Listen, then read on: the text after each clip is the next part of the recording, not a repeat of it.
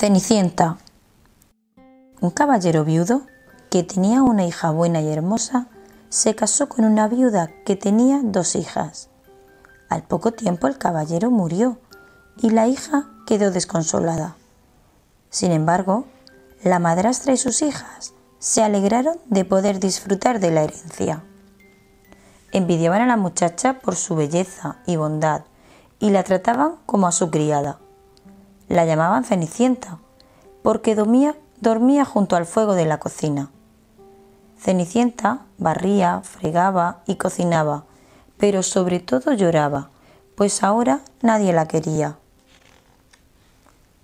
Un día organizó un baile en palacio y fueron invitadas todas las jóvenes casaderas del reino, pues el príncipe quería elegir esposa. Las, las hermanastras pensando que serían las elegidas, se fueron a la fiesta.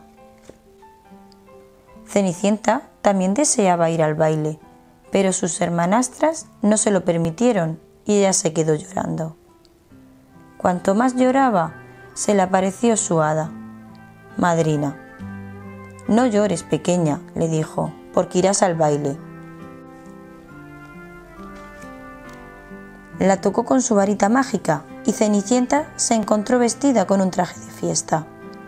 El hada convirtió una calabaza en carroza, al gato en cochero y a dos ratones en caballos. Ve al baile, pero no olvides que a las doce se romperá el hechizo.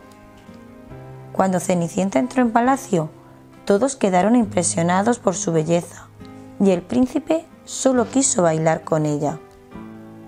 Al dar las doce, Cenicienta salió corriendo sin despedirse, antes de que se rompiera el encanto, pero tropezó y perdió un zapatito de cristal en la escalinata.